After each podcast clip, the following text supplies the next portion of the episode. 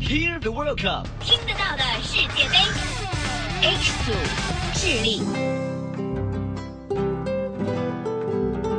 智利位于南美洲西南部安第斯山脉西麓，东与阿根廷为邻，北与秘鲁、玻利维亚接壤，西临太平洋，南与南极洲相望。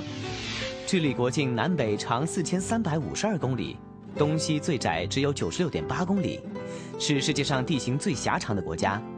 由于智利地处美洲大陆的最南端，与南极洲隔海相望，智利人通常称自己的国家为“天涯之国”。智利位于环太平洋地震带上，境内多火山，地震频繁。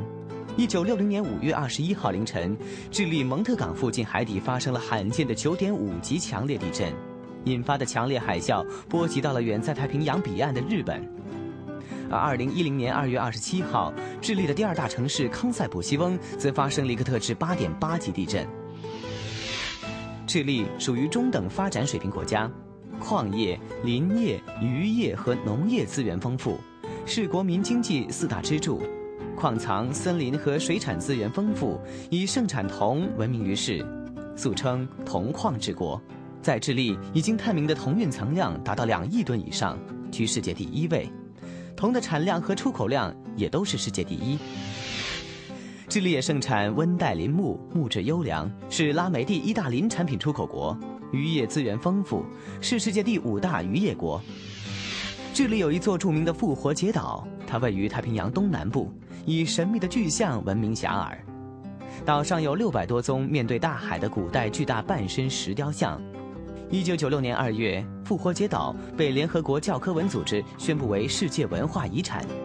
复活节岛是世界上最与世隔绝的岛屿之一，离其最近的有人定居的皮特凯恩群岛，距离它也有两千多公里。世界杯三十二强，智利。